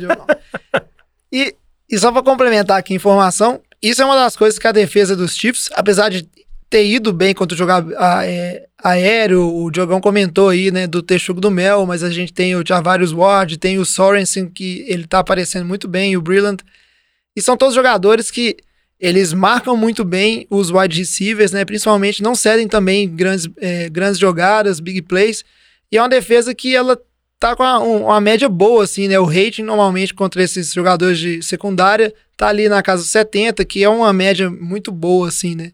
Mas, por outro lado, o time dos Chiefs é a defesa, assim, que menos cedeu jadas para wide receivers na temporada regular, mas é um time que tem muita dificuldade de, com jadas depois do passe, né? Tá lá em 29 e 32 né? Quando você fala de recepção por running backs e recepção por ends. Então é um time que ele tem dificuldade de marcar esses jogadores assim que não são os wide receivers e que em parte é compreensível que o time dos Chiefs ele executa bastante marcação assim homem a homem dentro do seu esquema. E eu queria entender com vocês o que, que vocês acham assim a gente pode esperar. A gente viu lá que quando foi necessário o G conseguiu aparecer no jogo aéreo, o Shannon conseguiu trazer essas jogadas. Vocês acham que realmente essa partida aí vai ser uma partida onde é, o Garápolo tranquilamente vai dobrar a quantidade de passes tentados durante a temporada, porque temporada não, né? Durante os dois jogos de playoffs aí, porque eu acho que não vai ter como escapar disso, assim. O que, que vocês esperam desse duelo aí, jogo aéreo do- dos 49ers contra né, a defesa dos Chiefs? Com relação à defesa do- dos Chiefs contra o jogo aéreo, eu acho que um pouco também é, é pelo mesmo problema que a gente comentou anteriormente, das estatísticas da primeira parte da temporada, onde Kansas City era muito ruim contra o jogo terrestre, e praticamente todos os times conseguiam correr muito fácil contra Kansas City, que acabava limitando a estatística do, do ataque aéreo. Mas melhorou a defesa em, to- em torno de Kansas City inteira. Melhorou, mas eu acho que a Kansas City não tem uma defesa top de linha a ponto de conseguir parar o ataque de São Francisco. Eu acho que São Francisco vai tentar estabelecer o jogo terrestre, vai tentar correr muito bem com a bola, mas se precisar, vai utilizar o jogo aéreo, vai utilizar o Garoppolo utilizando o Kiro, o Debo Samuel, o Emmanuel Sanders e, e vai ser essa arma. Óbvio que Kansas City vai tentar tirar o jogo terrestre, vai tentar tirar o time da zona de conforto, mas eu não consigo imaginar uma defesa de Kansas City que vai conseguir limitar o ataque de São Francisco completamente. Por mais que o ataque de São Francisco não tenha o potencial, ah, vamos dizer, a capacidade explosiva de Kansas City, a defesa de Kansas City também não tem a capacidade dominante que a defesa de São Francisco tem. Então, acho que acaba sendo um, um confronto assim, por exemplo, a principal força de São Francisco está contra a principal força de Kansas City e as outras partes, que não são as partes mais tão dominantes dos times, elas ainda vão se bater de frente. Então, acho que eu vejo muito equilíbrio entre todos esses embates que a gente vai ver no campo. É, e eu acho, Diogão, uma coisa assim que, pelo menos pra mim, é muito característico. Enquanto o time dos Chiefs tá sempre procurando pontuar e sempre colocando pontuação no placar, né? Muito explosivo. O time do 49ers, na liderança do Shannon e pelo jogo corrido, tem uma tendência, depois que assume uma vantagem, a começar a controlar relógio e gastar tempo. Não é um time que procura, né, vamos dizer assim, colocar cada vez mais pontos e cada vez mais postos. Normalmente, depois que chega numa zona de conforto aí, o que o time tenta é controlar o jogo, queimar relógio, correr com a bola, que é o que a gente viu até contra Green Bay ali, mesmo com a vantagem absurda de 27 a 0, o time continuou seguindo um plano de jogo ali que, vamos dizer assim, vamos correr e vamos aos poucos, né? Eu acho que é um jogo que se quisesse poderia ter colocado muito mais pontos, né? Não tem aquele, aquele tom agressivo assim de vamos colocar pontos, vamos colocar pontos. É um ataque mais de posse de bola, vamos dizer assim. Pode ser. E eu só queria passar uma estatística que eu acho que você não sabe essa estatística, nem o Thiago sabe essa estatística, uma estatística mais impressionante desse Super Bowl dessa temporada. Diga. É a primeira vez desde os últimos sete anos, jovens, sete Super Bowls, que a gente não tem a presença nem do CJ Anderson, nem do Legarrette Blount.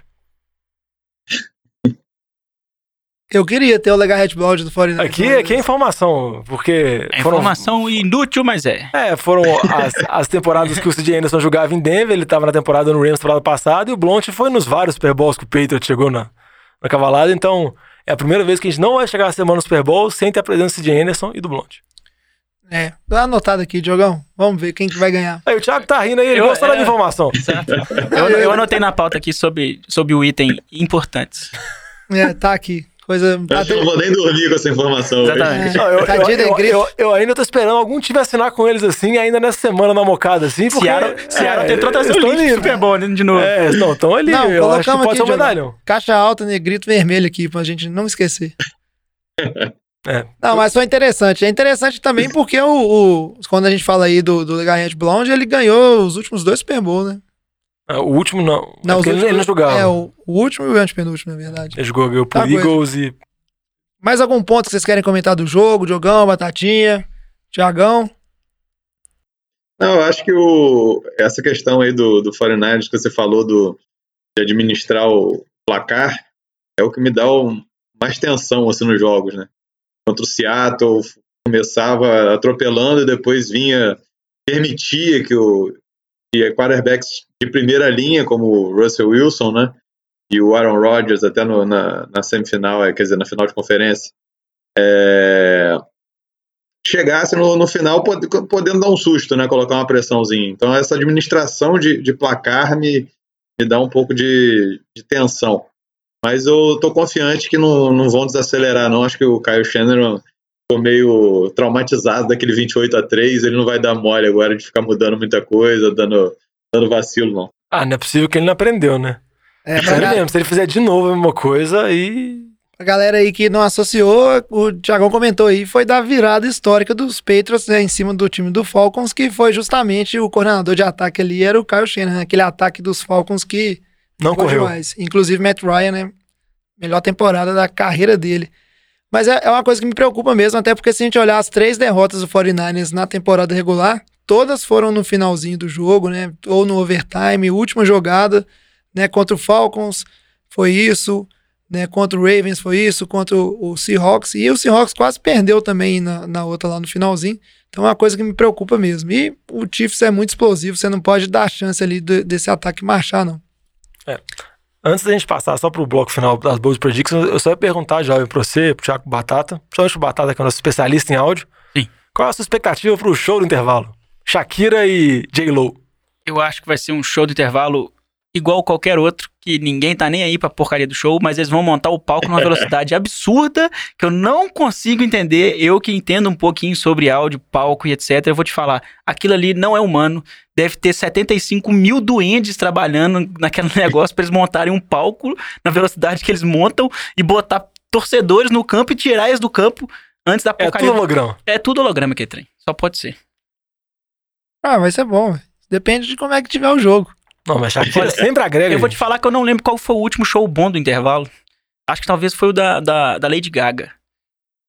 Foi bom, que ela chegou, ela chegou voando. Ah, mas não é questão Foi de não é questão de ser bom ou ruim. Eu acho que uma coisa que chama atenção é sempre espetáculo à parte. Outra Não, coisa o que foi ruim. Não, o do Maroon 5 não teve nem é, espetáculo. não foi, mas é outra coisa que por outro lado é, é um pouco, vamos dizer assim, como é uma coisa gravada, é playback, etc. Acaba que o espetáculo visual tem que contar mais, senão não é show, né? Vamos combinar assim.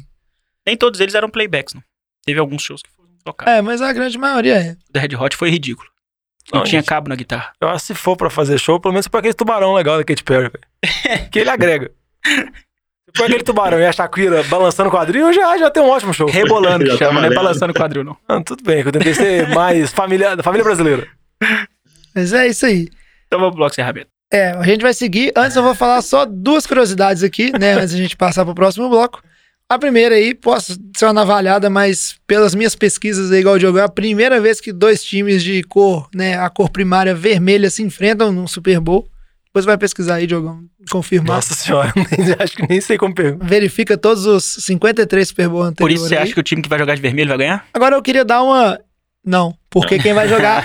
E aí é uma estatística, Droga, achei é uma estatística curiosa, porque tem aquela coisa dos últimos anos e é sempre o time de branco que ganha. A não ser que o time jogue de verde, que aí foi o que aconteceu com. É muito boa a estatística. É, né? Sempre o time branco menos de Menos quando foi Green Bay e quando foi o Eagles. Então fica aí, né? Essa questão da, do time jogar de branco. 49ers, como a gente já explicou, é o time. mas é, você sabe que- Fora de casa, então vai jogar de camisa branca, calça dourada e o Chiefs com seu uniforme principal ali, vermelho e branco. vermelho e verde pra daltônico é a mesma coisa, hein? Não, velho, você não entende nada de daltonismo, não é assim que funciona, não. Depois do programa eu vou te explicar. Assim você ofende nossos ouvintes daltônicos. Ô, Luiz daltônico. E pra, só pra Eu não falar, ele. né? Pra não ficar essa coisa, porque a gente ficou o programa inteiro falando assim, tudo que o Chiefs tem de bom, tudo que o 49ers tem de bom, e realmente são duas equipes muito boas. Eu trouxe aqui uma última estatística, que são duas coisas que as duas equipes são ruins. O 49ers, ele é bem fraco na defesa na red zone, então é um time que ele é a 23ª defesa ali durante a temporada regular na red zone, então é um time que quando os adversários conseguem chegar na red zone, ele tende a, a ceder os pontos assim, tem dificuldade em parar. Por outro lado, o Chiefs também é um dos ataques ruins na red zone, ele é o vigésimo. Então, eu acho que se rolar red zone, a gente não vai ver nada quando for do Chiefs ali, porque os dois são fracos ali, aí não vai conseguir fazer nada com a bola. Então, É. fica aí. Mas o Chiefs, a explicação lógica é que o Mahomes não dá passe menor que 30 jardas. Pois é, aí fica difícil, né? Aí é. Tem que dar passe de 15 jardas, já não é a praia dele. E São Francisco é que tem pouco, pois tem pouco campo, pouco espaço pros caras fazer pressão que nem louco e o Bolsa batendo no QB adversário. Exato, dá pra soltar a bola mais rápido. Tá aí, análise perfeita. Mas vamos seguir então agora pro bloco de fechamento, porque além de dar os palpites, que aí é o mais importante, Thiagão bom de palpite, quase cravou, né, o Championship Round ali. Pra mostrar o palpite dele, Um hein? ponto. Eu espero que seja a vitória do Finais. Também vamos fazer aquelas previsões ousadas que a gente faz todo ano. Ô, galera, nós estamos fechando a cozinha. Vocês vão querer mais alguma coisa? E aí, antes de dar os palpites assim, né, que vai ser só no finalzinho antes de fechar, vamos colocar aqui previsões ousadas pro Super Bowl 54. Eu já vou dar a palavra direta ali, começar com o Diogão. Vamos ver se ele fez o para casa ali, pensou nas previsões aí. Qual que seria a sua previsão? Não vai dar de maluco igual o Alex ano passado, que falou que o Tom Brady ia ter mais de 100 jardas corridas, não. Ô, Thiago, você já viu a preferência que o jovem tem pelo Diogão, né? Tudo Adoro. que ele vai fazer, ele chama primeiro o Diogão, ele quer primeiro ouvir a opinião do Diogão. É assim que funciona. Mas o Diogão se mostra na enciclopédia aí do programa. né? É, lógico. eu, sou, eu sou uma barra de 92. Não, e você tem que Eu entender tenho que informações um pouco desatualizadas. o Diogão, ele fica exatamente de frente pro lado que eu fico com a cabeça virada aqui no estúdio. Então é a primeira que pessoa que eu amor. vejo. É isso. Mas você quer a, a- a previsão mais ousada ou a menos ousada primeiro? Mais Não, ousado. O que você quiser, ué. A mais ousada? Não, a menos, tem que ser na crescente. Então, a menos ousada é que o Michael Hardman vai ser o recebedor do Chiefs com mais jardas na partida. Ele vai ter mais jardas que o Tarek Hill, vai ter mais jardas que o Travis Kelce, vai ter mais jardas que o Sammy Watkins. O recebedor do Chiefs que vai ter mais jardas na partida será o Michael Hardman. Vai ter 32 jardas. Não, jovem, vai ter 100, e- 147. 107 jardas. Isso aí que da sua 60 previsão? Não, não, minha previsão é só Ué, mais ué. jardas. Eu não tenho nem coragem de apostar cerveja nessa previsão fodida sua aí. Não, é que eu tô te dando o terceiro, o quarto re- recebedor do Chiefs como o receiver com maiores jardas na partida. Recebedor do Chiefs. Ele vai passar o Não Kelce. tenho nem coragem. Vou te ensinar como é que faz uma previsão ousada. Previsão ousada. ó, eu Pera não... aí, ele tá falando da, menor, agora fala maior. Não, vamos, vamos, vamos rodar a roda, depois volta no Ah, Diogão. então vai lá. Eu vou falar o seguinte, ó. Eu vou. Na verdade, eu ainda não decidi, porque eu tenho medo de dar essas previsões e zicar o jogo. Então, eu vou passar a bola pro Tiagão. Tiagão, você pensou aí numa previsão ousada desse jogo aí, coisa que pode acontecer aí fora da curva nesse Super Bowl? Rapaz, ontem eu vi a entrevista do Bouza no Opening Night e o cara tava faz... perguntando a ele sobre o Kobe Bryant e perguntando se ele faria oito sacks no jogo contra o Mahomes em homenagem ao Kobe Bryant. Não, porque o, Ele respondeu, o "Por que 24, não ele foi mais humilde, né? Não, e ele respondeu, por que não 24? Então eu vou na previsão mais ousada, eu vou colocar o Nick Bouza dando uns seis saques no Mahomes. Nossa, meu sonho, meu sacks sonho. Nu. Vamos dizer, matou o Mahomes, né? Eu não, achei, Alguns sexos não quebrei reserva no final já. eu não achei ousado, não. Não é Achei uma ideia, não. Seria bom. Batatinha, você trouxe uma previsão pra gente? Olha, trazer eu não trouxe não, mas eu pensei numa aqui agora, que eu acho o seguinte. O nosso queridíssimo Patrick Mahomes vai fazer mais TDs corridos do que de passe. Claro que não, velho. Pode ser até só um. Mas Eu me corralo com 34 jardas aí, ó. Nossas, nossas predições já estão batendo mano. já. Você viu que os caras estão os cara tão prevendo coisa só pro Chiefs, né? É lógico. Nós estamos aqui pra equilibrar Mas mesmo. então eu vou trazer aqui, ó, minha previsão ousada é o seguinte, ó. Já vou dar a primeira. Se zicar, zicou. Eu não queria fazer previsão, não, mas a primeira previsão que eu dou é o seguinte: o time do São Francisco 49ers vai ter mais jardas corridas do que o Mahomes de passe. Que isso? Nossa, o jogo vai ser muito chato. Nossa. Não, velho. Pra mim vai ser uma alegria infinita. Mas você já ouviu lindo. falar do fato que a defesa de Kansas City melhorou? Eu não Isso acredito não vai nisso, acontecer, não. Ela pode melhorou, mas não é, Nossa, não, é- mas- não é defesa. Que isso, velho. Então vamos dar a segunda volta aí. Fala, Diogão. A minha agora é pro São Francisco. Kyle Juszczyk, Ó, o maior, melhor fullback da NFL, vai ter dois TDs na partida. olha essa. Um corrido e um de passe. Um Que passe isso? recebido, não dando passe, porque aí também já vira várzea. Essa aí eu, eu, eu não acredito muito, não, mas. Não, essa é a mais ousada. E eu tenho a mais ousada ainda pro final. Sério? Então vamos lá, vamos seguir na roda aí. Tiagão, você tem mais uma aí? Pai, segue aí que eu não tô pensando aqui, mas Então não tô vamos lá, conseguindo. vamos lá, não. batatinha. É, eu aposto que o jogo aéreo de São Francisco vai superar o jogo corrido de Kansas City. Ah, mas isso é óbvio. Não é óbvio, não. Como não, velho? Então eu nem vou fazer minha próxima previsão. Não, essa vai até menos ousada. Ela é menos ousada, É uma mas previsão. a primeira já foi ousada O meu, o meu. Kyle Juszczyk já, já deu uma... Jovem? Então tá bom. Eu vou fazer uma previsão aqui, ó, ousada. Ah, Eu tô sendo muito clubista, foi mal. George Kittle, ele vai ter pelo menos o dobro de jadas e touchdowns, pelo menos o dobro que o Travis Kelsey. Do De jardas e TD. ITD. Exato. Nas duas estatísticas principais. Cada ali. TD do, Te- do Kelsey, então, você já tá tremendo na base. Não, aí se o Kelsey já fazer um TD no início, eu já tô. Não, o do Kelly já fica com medo por causa do jogo já, em si. Pois é, vamos lá, Diogão. Posso fazer a última? Vou fazer a última. Ah, Tiagão, vamos ver, pensou peraí, em vamos ver uma se aí? o Thiagão pensou numa dele aí. Não, então, vou pra. pra... Vamos, vamos pensar o seguinte: o ataque aéreo do 49ers vai fazer mais jardas que o ataque aéreo do Chiefs. Isso Isso é aí bom é- também. Eu acho que é easy. Eu ia falar aqui que o Uai, É clubista Não, é impressionante. O, jovem, o time de São Francisco vai ganhar de 90 a 0, né? Vai ter É, tipo 400 exatamente. jardas corridas, 400 jardas de passe. Deus queira, Diogão. Depois começa num passo. Eu, eu já tô pensando na minha cabeça aqui que o, o Jimmy D vai ter mais 300 jardas, 4 TDs. Mas pode falar aí, que essa aí eu não vou falar. Não. Agora pra encerrar, Diogão, A traz minha aquela vai ser, previsão. ó. Esse Super Bowl vai ser o orgasmo dos, dos ditos analytics. A partida do Super Bowl vai ser decidida numa conversão de dois pontos, faltando zero segundos, onde o time vai estar perdendo por um. Ou seja, ele poderia chutar o extra point, empatar e levar pra prorrogação, mas como os cálculos dos analytics mostram que faz mais sentido em muitos, em muitos casos, você tentar uma conversão de dois pontos e arriscar a vitória, que a gente vê alguns times fazendo isso, principalmente em temporada regular, vamos dizer assim, fazendo a roleta russa, esse- nesse caso, o Super Bowl será decidido nessa jogada. Vão chamar a conversão de dois pontos, a partida E eles vão converter 30 e a ganhar? 29, não. Aí isso você vai saber só no meu palpite, quando eu falo o palpite do Ah. jogo. Então segura a emoção aí, Batatinha, mas essa previsão é ousada. Não, você Um não cara tem- chegar nos É zero ousado. segundos, É ousado. perdendo por um ponto, e chamar a conversão de dois pra ganhar ou perder o Super Bowl? Não, mas aí você não tem dó de mim, não. Vai, Não. jovem. Tem a menor dó da você. Eu- meu coraçãozinho não aguenta, Diogão. Você tá louco? jovem, Você fez, você fez check-up recentemente, eu sei que você tá bom. Não, não tenho certeza, não. O último jogo lá do- contra o Seahawks na temporada regular, meu, eu dei uma, até arrepiei, o coração acelerado, eu não senti muito bem, não. Não, mas isso aí é por causa do Pete Carroll. É, É amor. verdade, é É as palminhas. né? Eu tenho muita raiva do... É o Pete Carroll comemorando aí. Deixa eu fazer uma pesquisa aqui pra ver se é coisa de torcedor do 49ers. Tiagão, você também tem raiva do Pete Carroll a hora que ele fica lá pulando na sideline comemorando? Muita coisa. Tá vendo? Ô, é só quem enfrenta o Pete Carroll duas vezes na temporada que sabe o tanto que dá raiva.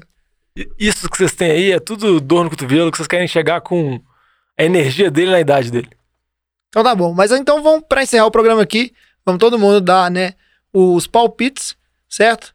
Então, vou começar por você. Porque eu sei que você vai falar contra o meu time, então começa aí. Não, Gastar essa energia negativa sua logo no início. Ô, jovem, as derrotas de São Francisco foram todas por quantos pontos? Pouquíssimo. Pouquíssimos. Então, meu palpite, eu Três não vou menos. causar, assim, com- pra só... Ele vai estar dentro da minha previsão, mas não necessariamente eu tô palpitando que vai acontecer, porque foi uma bold prediction. Mas eu acho que Kansas City ganha por 31 a 30. Com jogada Com a conversão de final. dois pontos. É, a conversão de final é muito ousada. Pode ser um field goal, Pode ser outras coisas, gente. Não, você falou conversão de dois pontos. Nós conversamos, conversamos dois pontos. Pro Andy Reid chamar, tem que ter bola, viu? Tem que ter muita coragem. Mas meu palpite é 31 a 30 Kansas City. Eu acho que ele não chama, não. Ainda mais que o pessoal vive criticando o gerenciamento de jogo dele. É, O Mahomes que vai chamar. O Nossa! Mahomes vai bater no peito e falar, não sai de campo, pô, armar um ataque. eu faço, né? É, vamos ver. Agora, eu- não, vou passar a bola pra um cara que eu sei que vai torcer pro meu time ali. Tiagão, qual que é essa previsão aí de placar pra esse jogo? Mas eu vou no. Claro que São Francisco. 34 a 31.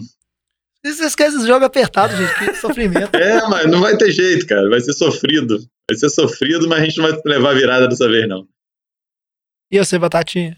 Ué, Eu vou equilibrar a mesa, obviamente, Por quê? porque eu acho que Kansas City merece mais do que 49ers esse ano. Por que- de onde você tirou isso? o Andy? Reid nunca ganhou, coitado. É o Andy Reid não treinador mais vitorioso da O história da Patrick Mahomes é NFL. o melhor Mas o Andy Reid já NFL. teve um monte de chance, velho. O problema é dele. O Patrick, o Patrick Mahomes vai ficar na 49ers. NFL mais 30 anos. O 49ers já ganhou muito Super Bowl na vida. Então, O tempo vai faz mó tempão. o Kansas City vai ganhar Não, corta o áudio do Batata. 40. Eu, eu que edito, meu filho. É, Esse é eu- um áudio que não vai ser cortado que, aqui, é o meu. eu que vou editar esse programa, eu vou cortar essa fala sua, não é possível. Kansas City, 45 a 38. Nu. Lavada ainda. Não. Não, e que detalhe, ele falou que o Mahomes tem mais TD corrido que de passe. Então, Exatamente. o Mahomes, Mahomes Exata- não, é 4, TDs 4 TD corrida e 3 de passe. Não, eu vou ser rápido. e Tô, tô puto. quase caiu pra trás aqui. É, tô puto. Quero encerrar o programa. Eu vou ser o Nick rápido. Bolsa dando o- os seis sacks dele. Não, vou ser rápido e certeiro. velho. 49ers vai ganhar esse Super Bowl 35 a 24. Tranquilo, suave. Vai ter vários momentos importantes, turnovers, mas no final é isso aí. E não, eu tô com muita raiva agora. Tem que dar um jeito de terminar esse programa.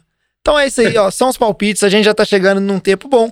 Vou aproveitar o gancho aí, né, que o Uhum. Tiagão comentou, né, sobre essa questão da entrevista do, do Jimmy Bosa e falar do Kobe Bryant. E aproveitar esse finalzinho aqui pra comentar, né, desse acontecimento tão triste, né? Não, não vamos entrar assim no, no que aconteceu, todo mundo já viu, mas é a, a queda, nem o acidente de helicóptero, a gente perdeu aí, apesar do programa aqui ser sobre futebol americano, a gente perdeu uma das figuras mais impre- é, impressionantes, né, importantes do esporte mundial, que foi o Kobe Bryant né, na NBA, junto com todo mundo que estava no helicóptero, inclusive a Diana, a filha dele, que tinha tudo aí para ser uma estrela, um cara não só como é atleta, né, um esportista, mas é aquela questão que a gente comentou até de lá e tal, com um caráter assim, né, é, particularmente brilhante e com certeza ele, apesar de aposentado, estava fazendo muito ainda, né, pelo esporte pela, pela comunidade. Um cara impressionante, assim, é uma perda muito grande, lamentável. É, obviamente todo mundo que grava aqui é fã de futebol americano e muitas vezes você acaba sendo fã de esportes americanos em geral. E todo mundo da nossa geração acompanhou o Kobe, porque o Kobe foi a cara da NBA nos últimos 20 anos, assim, junto com o LeBron mais recentemente. Não tem como se atrelar, se lembrar da NBA sem lembrar do Kobe Bryant, sem lembrar dele jogando camisa 8, quando ele começou nos Lakers, e depois dele mudando para se tornar com a camisa 27, um jogador que mudou muita característica de jogo, 24, perdão, mudou muita característica de jogo dele. Ele foi, quando ele estreou, foi o jogador mais jovem a estrear na NBA. Era um jogador muito explosivo, batia sempre para dentro. À medida que ele foi ficando mais velho, ele foi desenvolvendo mais o arremesso dele. Apesar das várias assim, controvérsias que teve na carreira dele, problemas de relacionamento com jogadores, problemas de relacionamento com o treinador, o caso principal dele, do- da acusação de estupro, onde o caso foi arquivado depois com um acordo fechado entre as partes. A gente, o que a gente pode falar do Kobe é que ele era um aqueles workaholic, viciado em treinamento, ele só queria melhorar. Ele, durante toda a carreira dele, ele tentou o máximo possível carregar o time dele nas costas, fazer o máximo que pôde. Óbvio que ele cometeu muitos erros, mas acho que todo mundo que gosta de esporte americano tem que reverenciar ele. Acaba sendo uma morte muito trágica, muito triste, porque quando a gente lembra da carreira dele, a gente lembra dos 81 pontos que ele fez com o Toronto, lembra da última partida dele contra o Utah, que ele estava morto, praticamente acabado de cansaço, voltando de uma lesão de Aquiles. Ele fez 60 pontos, o cara ganhou o Oscar em 2018. Um documentário produção, um muito legal, documentário um que ele curta, fez. uma animação curta. Então, ele escrevia poemas, escrevia várias coisas. Todo o trabalho dele, depois que ele aposentou, era voltado para crianças, no desenvolvimento de crianças, com aquela Mamba Academy, onde ele desenvolvia jovens jogadores de basquete, tanto meninos quanto meninas. O jovem comentou da morte da filha dele, que também é muito trágica, da colega da filha dele, que morreu praticamente a família inteira, do treinador, da mulher, assim, é uma situação que pegou todo mundo desprevenido. Foi um, um domingo muito triste por vários motivos também. A gente aqui de BH, a gente também solidariza com todo mundo por causa das chuvas, as tragédias que aconteceram em toda a BH e a região metropolitana, que Tá Aí- acontecendo agora tá também acontecendo nesse agora momento. também, nesse momento, que só piora um pouco. A gente acaba vários comentando, rindo, brincando, mas é mais pra tentar aliviar um pouco desse sentimento, que é um sentimento pesado de, dessas coisas que acontecem. É, não só BH, como várias outras cidades aí, Brasil afora. Então, esse, uma chuva aí, mas parece que esse ciclone foi embora. E vamos torcer aí que, né, Deus conforte todo mundo e que tudo siga bem. Agora, antes de encerrar o programa, né, torcer, vamos esperar, assim, apesar de brincadeiras à parte, eu confesso também que minha torcida é que seja um Super Bowl, assim, fantástico, desses que entre pra história, né, que não tenha lesão, igual aconteceu a questão lá com por exemplo, o Carson Wentz no jogo do Eagles lá, que isso tira um pouco do brilho, né? Que todos os, os principais jogadores da equipe eles estejam até o final ali brigando pela vitória e a gente se divirta muito. Aproveitar aqui antes de encerrar também para agradecer a presença de você aí, Tiagão, de ter se disponibilizado, não só de gravar com a gente aqui hoje, muito bom. É impressionante a qualidade dos nossos ouvintes, né? Ano passado foi o Renato, falou super bem, cheio de informação bacana, opinião bacana para dar. Esse ano o Thiago aí não deixou por menos também. Super bacana a sua participação também, cheio de informação, opinião legal. E também a participação durante a temporada toda lá no nosso Survival e acompanhando a gente, né? Ouvindo os podcasts, não só você, como todos os ouvintes, que a gente faz isso, né? Estamos chegando ao final de mais uma temporada, mas faz isso por vocês. Então, muito obrigado, Tiagão, aí, pela presença aí. Algumas palavras finais que você tem aí, cara. Pô, galera, queria agradecer a vocês. É, conheci vocês o programa ano passado, né, através do Survival. E, pô, me amarrei, ouço os podcasts direto. Espero ter representado bem a galera do- dos ouvintes, né? E, pô, torcer pro que você falou, né? É um final espetacular. E o melhor time vença, que seja o 49ers. E, pô, o show tanto faz. Quero, quero mais eu pegar o anel de campeão. E vamos, vamos que vamos. A NFL é uma, é uma paixão na vida. E, pô, ano que vem tem mais, estamos juntos no Survival. Espero voltar aqui outras vezes. Bora. Primeira vez que eu faço qualquer comentário em algum- qualquer programa na vida. Ah, Foi muito bem. Então, Não, não é a possível. gente- Isso, isso aí é, já a, fez gente já fica, a gente já fica nervoso, né? Mas, pô, é- foi maneiríssimo. Vocês são muito gente boa. E vambora, isso aí. Go Niners. Não, é isso aí. Vambora. O Diogão. Já tô em clima de Super Bowl, Diogão. A gente vai ficando por aqui com o programa, depois dessa participação fenomenal do Tiagão, mas também aqui dos meus colegas Diogão Coelhão e Flávio Marcos. Ficamos por aqui. Dessa vez eu não vou errar o programa, porque eu, eu ensaiei o finalzinho, que é traz a saideira, fecha a conta, passa a régua e até semana que vem. Bom Super Bowl pra todo mundo. Vamos 49ers. Falou! Valeu!